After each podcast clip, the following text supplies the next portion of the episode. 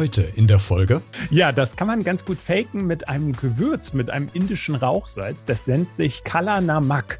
Und damit kann man tatsächlich den Geschmack und auch Geruch von Ei imitieren. Das ist sehr, sehr schwefelhaltig, daher dann dieser Eiergeschmack und Eiergeruch.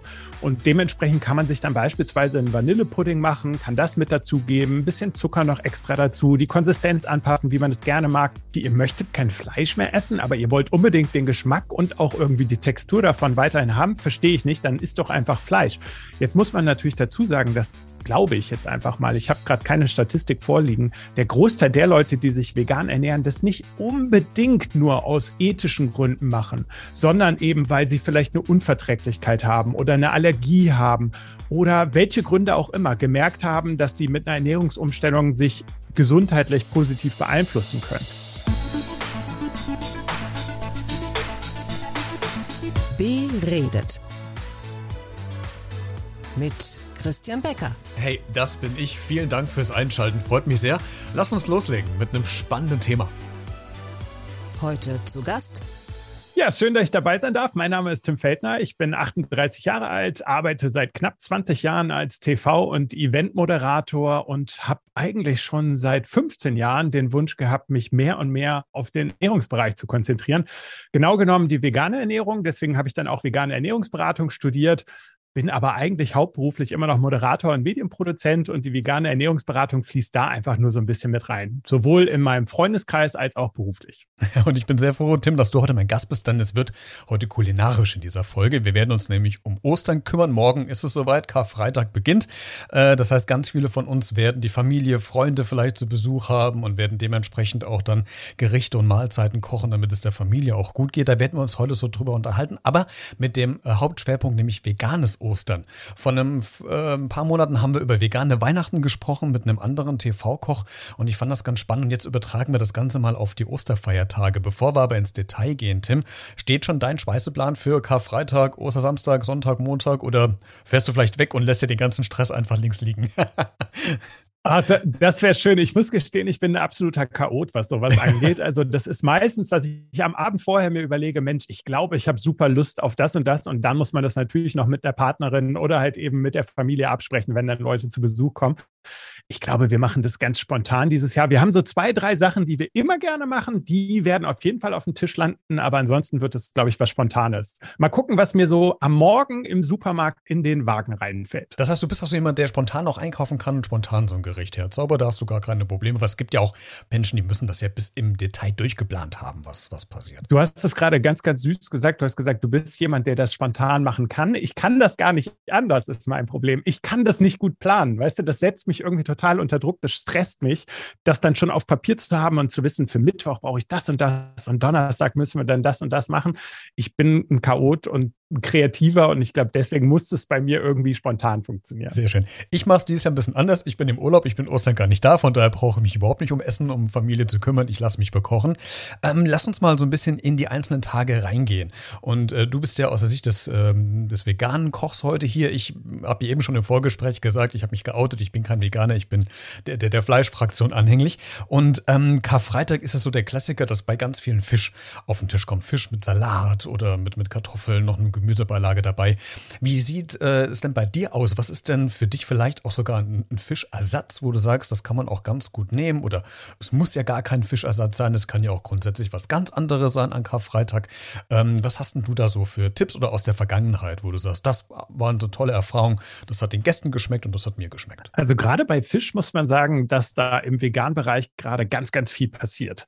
Da gibt es ja mittlerweile den veganen Lachs, der zum Beispiel aus Möhren hergestellt wird wird. Es gibt vegane Shrimps. Es gibt alles Mögliche, was irgendwie so in Richtung Fisch gehen soll und mittlerweile auch ganz gut funktioniert. Jetzt muss ich mich wiederum outen. Mein Vater kommt aus Hamburg und hat mich früher mal auf den Fischmarkt geschleppt und ich hasse Fisch. Also wirklich alles, was irgendwie mit Fisch zu tun hat, ist überhaupt nicht meins. Deswegen gebe ich immer meiner Freundin diese neuen veganen Produkte und sag mal hier, sag doch mal bitte, wie schmeckt das? Und wenn überhaupt, probiere ich nur so ein ganz bisschen, um mal festzustellen, ob mir das immer noch so grässlich schmeckt wie früher. Dann weiß ich, das ist ein guter Fake. Aber ansonsten glaube ich, dass man natürlich auch alles andere gut in vegan machen kann. Ne? Also egal, ob das jetzt ein großer Braten sein soll, ob das was Süßes sein soll, wie zum Beispiel so ein klassischer Osterkranz, also so eine Hefezopf oder halt eben auch Der Eierlikör. Alles lässt sich mittlerweile ganz gut entweder fertig im Supermarkt kaufen und das mittlerweile ja zum Glück in fast allen Supermärkten und nicht mehr wie früher nur im Biomarkt oder sowas in die Richtung oder halt eben selber machen. Bleib, bleib, lass uns mal beim Eierlikör bleiben. Äh, Finde ich ja ganz spannend, weil das ist ja, da steckt ja der Name Eier schon drin. Das tierische Produkt ist ja da. Wie, wie kriege ich den denn vegan überhaupt hin? ja, das kann man ganz gut faken mit einem Gewürz, mit einem indischen Rauchsalz. Das nennt sich Kala Namak. Und damit kann man tatsächlich den Geschmack und auch Geruch von Ei imitieren. Das ist sehr, sehr schwefelhaltig, daher dann dieser Eiergeschmack und Eiergeruch. Und dementsprechend kann man sich dann beispielsweise einen Vanillepudding machen, kann das mit dazugeben, ein bisschen Zucker noch extra dazu, die Konsistenz anpassen, wie man es gerne mag, und dann mit dem Alkohol vermischen, den man am liebsten in seinem Eierlikör hat, ob das jetzt Rum, Wodka oder was auch immer ist. Und man kriegt wirklich einen täuschend echten Fake hin, der bislang zumindest unseren Gästen immer gut geschmeckt hat. Und das finde ich auch manchmal wirklich spannend, wie dicht diese veganen Produkte an dem Original ja auch dran sind. Sei es vom, vom Geschmack her oder von der Konsistenz her. Und ähm, spannenderweise, wir haben uns im Freundeskreis vor kurzem auch drüber unterhalten oder über veganes Essen. Und da gab so zweimal auch vielleicht so ein bisschen die provokante Aussage, naja, wenn man ja, also wenn man ja schon den Geschmack imitiert, dass er ziemlich dicht drankommt am Original, wenn man ja die Konsistenz imitiert, dass es ziemlich dicht drankommt am Original, warum muss ich denn dann überhaupt irgendwas erfinden, damit ich am Original drankomme und bleibe nicht beim Original? Und da habe ich gedacht, eigentlich ist das ja eine ziemlich spannende Frage, weil man versucht ja ähm, in der veganen Küche äh, äh häufig, nicht immer, ich will es ja nicht pauschalisieren, aber häufig ans Original ranzukommen, dann kann ich ja doch eigentlich beim Original bleiben. Aber was ist denn so der Hintergedanke an der veganen Küche, auch warum du dich für bewusst das Vegane entschieden hast? Ja, finde ich spannend, dass du das fragst. Das ist natürlich eine sehr oft gefragte oder gestellte Frage und ich kann die komplett nachvollziehen, weil man genau diese Denkweise natürlich haben kann, sagen kann, okay, ihr möchtet kein Fleisch mehr essen, aber ihr wollt unbedingt den Geschmack und auch irgendwie die Textur davon weiterhin haben, verstehe ich nicht, dann ist doch einfach Fleisch. Jetzt muss man natürlich dazu sagen, dass glaube ich jetzt einfach mal, ich habe gerade keine Statistik vorliegen, der Großteil der Leute, die sich vegan ernähren, das nicht unbedingt nur aus ethischen Gründen machen, sondern eben, weil sie vielleicht eine Unverträglichkeit haben oder eine Allergie haben oder welche Gründe auch immer gemerkt haben, dass sie mit einer Ernährungsumstellung sich gesundheitlich positiv beeinflussen können. Und dementsprechend ist es natürlich klar, dass man sich erstmal an Geschmäcker, Gerüche, Texturen klammert, die man vorher total gerne mochte. Das heißt, ich habe vielleicht nicht zwangsläufig aufgehört, Fleisch zu essen, weil ich Fleisch so ekelig fand. Ich glaube, das ist nämlich fast nie der Fall, sondern halt eben aus irgendwelchen anderen Gründen, seien es die eben genannten, Ethik, Gesundheit, Allergien, was auch immer. Und dementsprechend suche ich natürlich wieder nach genau diesem Geschmack und sage, oh, so ein schönes Stück Fleisch, das hat ja schon immer gut geschmeckt, aber ich möchte jetzt trotzdem nicht, dass für mich weiterhin irgendwie die Tiere sterben, was zum Beispiel bei mir ein Grund war, wobei bei mir war der sehr profan. Äh, meine Eltern haben sich getrennt, als ich ganz klein war. Ich bin mit zu meiner Mutter gezogen und meine Mutter hat gesagt, du Tim, ich werde mich ab sofort vegetarisch ernähren. Und dann habe ich gesagt, ja, dann ich auch, dann brauchst du nicht doppelt kochen. Also das war einfach so ganz naiv, ne? Und habe halt gemerkt, mir fehlt nichts. Ich mochte zum Beispiel auch beim Grillen, ich weiß nicht, wie das bei dir ist, immer viel lieber den Geruch, fand aber als Kind den Geschmack im Vergleich eher wieder ein bisschen langweilig. Jetzt können natürlich die Leute da draußen sagen, dann hast du noch kein gutes Stück Fleisch gegessen und so weiter und so fort. Das sei jetzt mal dahingestellt. Aber ich glaube, das sind so die verschiedenen Beweggründe. Und bei mir war es dann einfach so, dass ich nach einer sehr, sehr langen Zeit als Vegetarier einfach mal versucht habe zu gucken, hm, könnte vegan nicht auch was für mich sein? Also was hindert mich daran? Ich habe dann schnell gemerkt, was mich daran hindert. Und zwar, dass es einfach zu der Zeit noch zu wenig leckere vegane Produkte gab und die Auswahl einfach sehr gering war. Und außerdem habe ich gemerkt, dass ich Käse über alles liebe. Und Käse ist ja zum Beispiel auch ein, ein, Lebensmittel, was einen tatsächlich süchtig macht. Ist ja nicht schlimm, aber es ist ja sehr, sehr lecker und äh, macht einen halt eben süchtig. Und dementsprechend war es für mich schwierig, in Ermangelung an Alternativen zu all diesen Produkten, die ich vorher als Vegetarier gerne gegessen habe, den Umstieg zu schaffen und habe dann noch mal ein paar Jahre gebraucht, bis ich dann gesagt habe, so, okay, jetzt gibt es ganz viel auf dem Markt. Wir haben gerade eben drüber gesprochen. Und dann ist der Umstieg auch gar nicht mehr so schwer. Genau. Und ich habe für mich gemerkt, vielleicht noch ganz interessant, hm, das soll auch jeder für sich entscheiden. Also ich finde, jeder soll essen, was er oder sie möchte, äh, dass mir vegane Ernährung gesundheitlich einfach total gut tut. Ich hatte früher häufiger schlechte Haut oder auch Magenprobleme und dann rennt man von Arzt zu Arzt und man hat immer so ein bisschen das Gefühl, die stochern auch nur so im Dunkeln rum.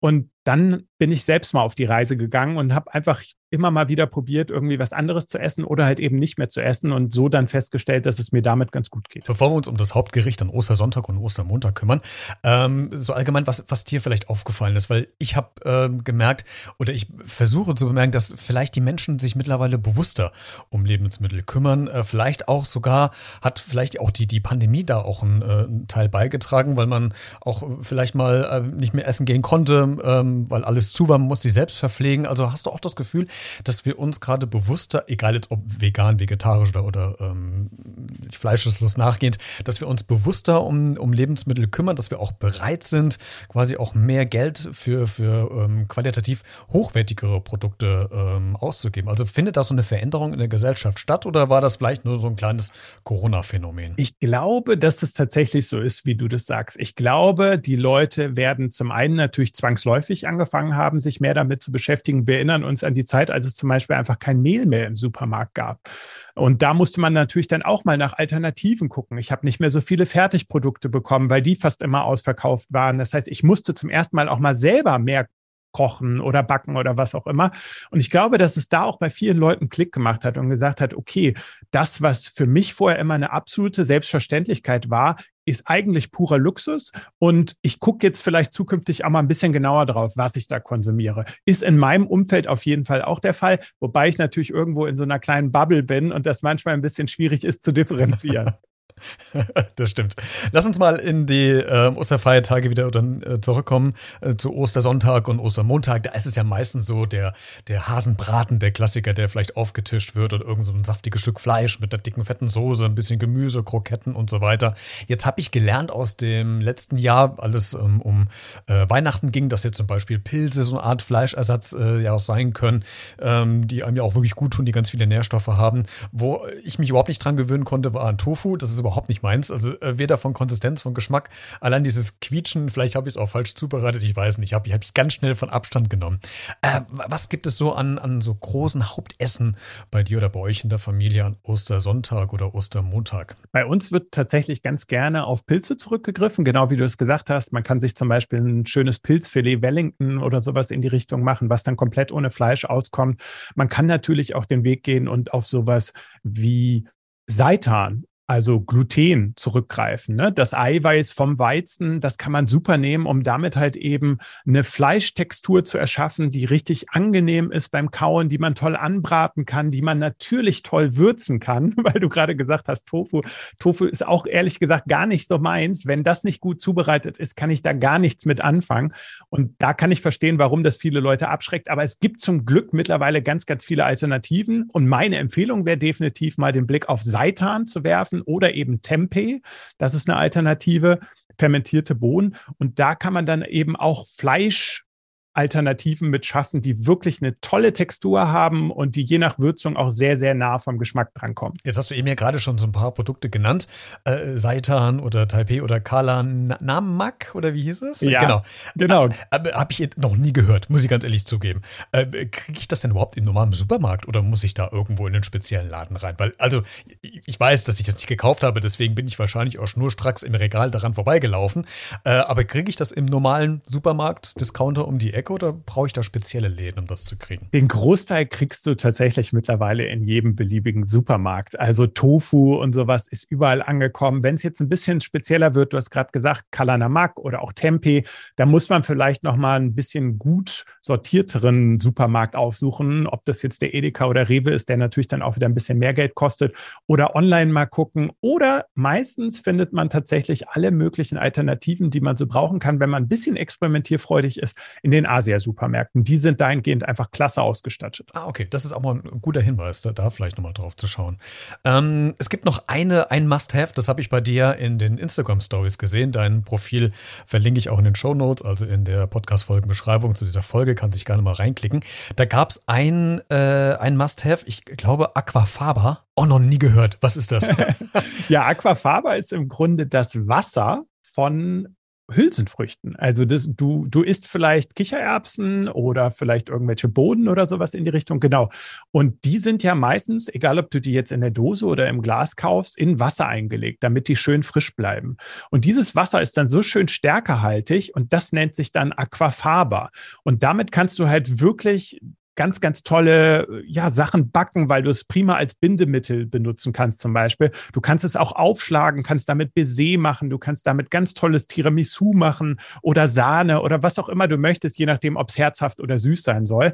Eigentlich schon immer da gewesen, aber irgendwie mussten die Leute ja in den letzten Jahrzehnten dann mal ein bisschen ja, fuchsiger werden und gucken, was kann man irgendwie nutzen, um wieder, da sind wir wieder beim Thema Texturen und Geschmäcker zu imitieren. Also das, was ich quasi in den Ausguss die ganzen Jahre gekippt ja. hätte, hätte ich auch ganz gut. also im Grunde ist es ja so ein Eiweißersatz dann, oder? Richtig, genau. Es ist ein Eiweißersatz, den kannst du dann genauso aufschlagen und kannst damit eben genauso backen oder halt eben herzhaft kochen. Funktioniert ganz, ganz wunderbar. Also spannend. Siehst du, also erstmal überlegen, bevor man was wegschüttet, ob man es nicht vielleicht nochmal für was anderes benutzen kann. Ähm, Aber vielleicht auch nicht unbedingt so probieren. Ja. Dann probiert man es nie wieder. Ja, weil das habe ich mir gerade bei Kichererbsen, die haben ja schon einen, einen eigenen, also einen Eigengeschmack. Und wenn ich jetzt überlege, okay, wenn ich jetzt dieses Abtropfwasser nehme und schlage mir da vielleicht eine Art Sahne oder, oder Schaum, den ich fürs Backen nehme, habe ich ja doch immer so eine leichte Kichererbsennote doch eigentlich doch auch im, in meinem Kuchen mit drin, oder? Was ja nicht per se nicht schlecht sein muss. Also so ein ganz bisschen, wenn du das jetzt nicht süßt und kein anderer Geschmack dabei wäre, ja, definitiv. Ne? Das hat schon ein bisschen Eigengeschmack, aber der wird sofort übertönt, sobald du mit ein bisschen Zucker, mit Vanille oder mit irgendwas arbeitest, was du normalerweise ja sowieso dann in das Gericht oder in deine Backzutaten mit zugibst. Lass uns mal kurz beim Thema Zucker bleiben. Das ist jetzt ja jetzt nicht an, an veganen Themen gebunden, aber ich würde gerne wissen, ob du normalen Zucker, also Industriezucker nimmst oder ob du auch Alternativen suchst, weil ja auch gerade Zucker ja ein ganz großes Thema ist, äh, was ja auch die Gesundheit beeinträchtigt, äh, Diabetes aus auslöst und andere Krankheiten.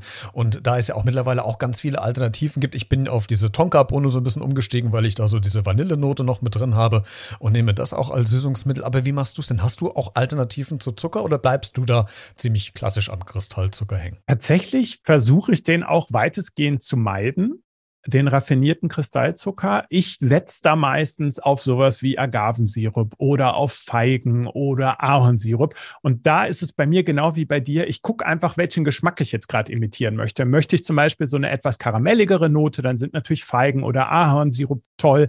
Soll es eher so ein bisschen neutraler sein, dann ist natürlich sowas wie Agavensirup, Erythrit, Xylit, also Birkenzucker oder sowas klasse.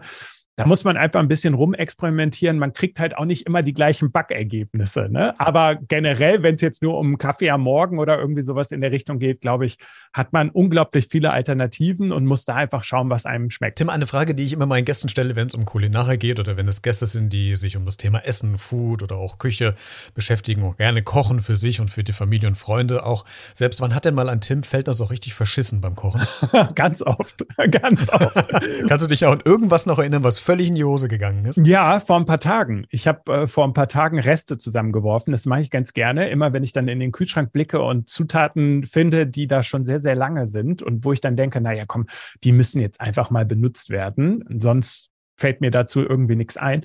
Und dann fange ich an, einfach Sachen zusammenzuwerfen. Und da weiß ich dann tatsächlich erst am Ende, ob das zu gebrauchen ist oder nicht. Meistens äh, ist meine Freundin dann die Leidtragende, die muss das dann einmal probieren, sagt dann, nein, das bleibt bei dir und dann bin ich das Hausschwein, der das dann trotzdem ist, weil ich wirklich einfach ungern Lebensmittel wegwerfe und dann sage, ja, okay, selbst wenn es geschmacklich jetzt nicht unbedingt das geworden ist, was ich damit erreichen wollte. Ich habe zum Beispiel dann so eine Soße mit Guacamole gemacht. Es hätte nicht mehr gereicht, um die Guacamole irgendwie so für was zu benutzen war jetzt nicht so lecker. Also passiert mir wirklich, wirklich häufig, einfach weil ich unglaublich gerne experimentiere und einfach gerne Sachen zusammenwerfe, um dann zu gucken, wie es schmeckt. Das habe ich irgendwie als Achtjähriger schon getan, wenn ich mir irgendwelche Smoothies gemacht habe und nicht wusste, was kommt bei raus.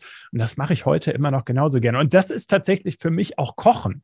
Ja, also viele Leute da draußen sagen ja immer, Kochen ist was, das musst du können oder so. Nein, absoluter Quatsch. Du musst einfach nur ein bisschen Zeit investieren, in dich in die Küche stellen oder wo auch immer deine Zutaten sind und anfangen, was zusammenzuwerfen und dann zu gucken, schmeckt mir das oder erstmal ganz rudimentär, wie schmeckt das? Und das ist doch schon Kochen. Und das kann unglaublich viel Spaß alleine machen. Das kann aber auch mit Leuten zusammen Spaß machen. Warum ist man auf jeder Party immer irgendwie am Ende in der kleinsten Küche? Weil es gemütlich ist, weil es irgendwie total sozial ist und weil es schön ist, immer mal nebenbei ein bisschen was zu knabbern und dabei sich mit Leuten auszutauschen. Und das kann man beim Kochen ja ganz genauso machen. Du siehst schon, ich fange dann direkt an zu reden. Aber das ist so, ein Effekt, den man ja häufig hat, wenn es um eine Party oder um einen Geburtstag geht. Das, das, Wohnzimmer kann so groß sein, wie es will. Meistens trifft man sich in der Küche, ne? weil man da dann probiert und, und äh, einfach macht. Und ich finde auch das, was du gerade gesagt hast, ähm, so, für mich ist Kochen so ein bisschen so abschalten vom Alltag oder mal so ein bisschen sich abreagieren, wenn du mal einen blöden Tag hattest, dann haust du mit dem Hackeball mal ein bisschen heftiger auf die Knoblauchzehe drauf. Äh, aber wobei ich aber auch so ein Mensch bin, also ich muss alleine in der Küche sein. Es gibt nur ganz wenige Personen, Personen, mit denen ich kochen kann. Also da, da bin ich ein bisschen eigenglaubig, so ein bisschen kleiner Nerd. Ich, aber das liegt doch daran, dass ich, also meine Küche sieht danach aus wie ein Schlachtfeld. Das, und das können nicht viele aushalten, glaube ich. Äh, aber Hauptsache das Ergebnis äh, stimmt und passt. Wie, ähm, wie wird denn ein Tim Feldner bei Freunden eingeladen? Beziehungsweise wirst du überhaupt eingeladen? Oder haben deine Freunde eigentlich Angst, dass äh, die vielleicht gar nicht das Richtige kochen oder denkst, ah, da gehört doch eine Prise Salz dran oder da ist noch ein bisschen, fehlt das Oregano-Gewürz. Also bist du ein entspannter Gast, äh, wenn du eingeladen wirst? Total. Ich habe überhaupt gar keine Erwartungshaltung und ich glaube, meine Freunde wissen auch alle, dass ich da fürchterlich entspannt bin. Ich würde gar nicht wollen, dass die sich da jetzt irgendwie Stress machen. Ich behaupte ja auch nicht, dass ich irgendwie jetzt ein besonders guter Koch bin oder sowas in die Richtung. Ich koche einfach nur gerne. Und ich glaube, dadurch baut sich dann so eine Erwartungshaltung auf und vielleicht denkt man sich im Vorfeld auch, oh, jetzt muss ich da irgendwas Besonderes machen. Nee, überhaupt nicht. Also ich esse einfach total gerne. Ich mag dieses Gesellige da dran. Ich koche auch total gerne. Also selbst wenn du jetzt sagen würdest, hey, äh, kommst du morgen vorbei, lass zusammen kochen, was ja bei dir nicht so gut geht, weil du lieber alleine in der Küche bist. Aber gehen wir jetzt einfach mal davon aus, dann würde ich sagen, ja klar, super gerne. Und dann gucken wir einfach, was im Kühlschrank ist und im schlechtesten Fall haben wir dann da die Guacamole-Pampe und müssen beide drunter leiden, aber haben Spaß gehabt. Das stimmt. Wir, wir sollten es mal ausprobieren. Vielleicht klappt es ja auch, dass wir gemeinsam in der Küche stehen könnten. Tim, ich äh, danke dir, dass du heute mein äh, Gast warst und uns so ein bisschen Einblick gegeben hast in die vegane Küche, gerade äh, zu Ostern, äh, zur Osterzeit, die ja morgen anfängt und vielleicht auch mit alternativen Tipps uns versorgt hast. Das war äh, sehr spannend, informativ. Dir äh, schöne Ostern. Lasst es euch schmecken und vielen Dank, dass du dir Zeit genommen hast. Super, super gerne. Vielen lieben Dank für die Einleitung. Äh, Einleitung, Einladung und die schöne Einleitung am Anfang. Und natürlich auch herzlichen Dank, äh, ja, dass du mich hier mir ein bisschen eine Plattform gegeben hast, mal vielleicht den entspannteren Veganer raushängen zu lassen. Ich habe das Gefühl, in den Medien sind so viele militante oh ja. Veganer, die immer versuchen oh wollen, ja. krampfhaft jeden zu überzeugen. Und deswegen fand ich das irgendwie total nett, heute mal so ganz entspannt mit dir zu quatschen. Und vielleicht konnte ich ja den einen oder anderen Tipp geben. Und falls noch jemand Fragen hat oder Lust hat, irgendwie ein bisschen mehr darüber zu erfahren oder sowas, mich einfach anschreiben. Ich freue mich immer. Und das, äh, das ist auch ein, wirklich ein großes Thema, diese, diese militante, das ist ein völliges Thema für sich. Aber es gibt ja diese eine bekannte militante Veganerin, die ja gerade so durch YouTube dann durchhetzt äh, und in manchen Fernsehshows auftritt, wo, wo ich dann denke, sag ich, hm, ist das das? Also ist das produktiv? Ja. Also, äh, also mich persönlich schreckt das eher ab, als dass ich mich mit dem Thema beschäftigen wollen würde, wenn ich diese Personen sehe. Deswegen finde ich es eigentlich ein bisschen schade, dass ich, ich verstehe den Background, dass die, dass die Aufmerksamkeit äh, dahin lenken will, dass sie ähm, ja den Fokus in die Medien bringen will. Alles schön und gut, aber muss es dieser Weg sein? Also ich finde, das ist eher abschreckend. Jedenfalls wirkt es auf mich so. Ja, ist tatsächlich auch mein Gefühl dazu, muss man sagen. Sie ist tatsächlich sehr, sehr, sehr, sehr nett und mein Weg ist es auch nicht. Aber ich glaube, das, was sie grundsätzlich damit erreichen will, dass Leute irgendwie darauf aufmerksam werden, das schafft sie ja. Ob das jetzt am Ende irgendwie die große Masse überzeugt, gucken wir mal. Genau, das muss jeder für sich entscheiden. Tim, vielen Dank und dir und euch schöne Ostern. Super gerne, dir auch.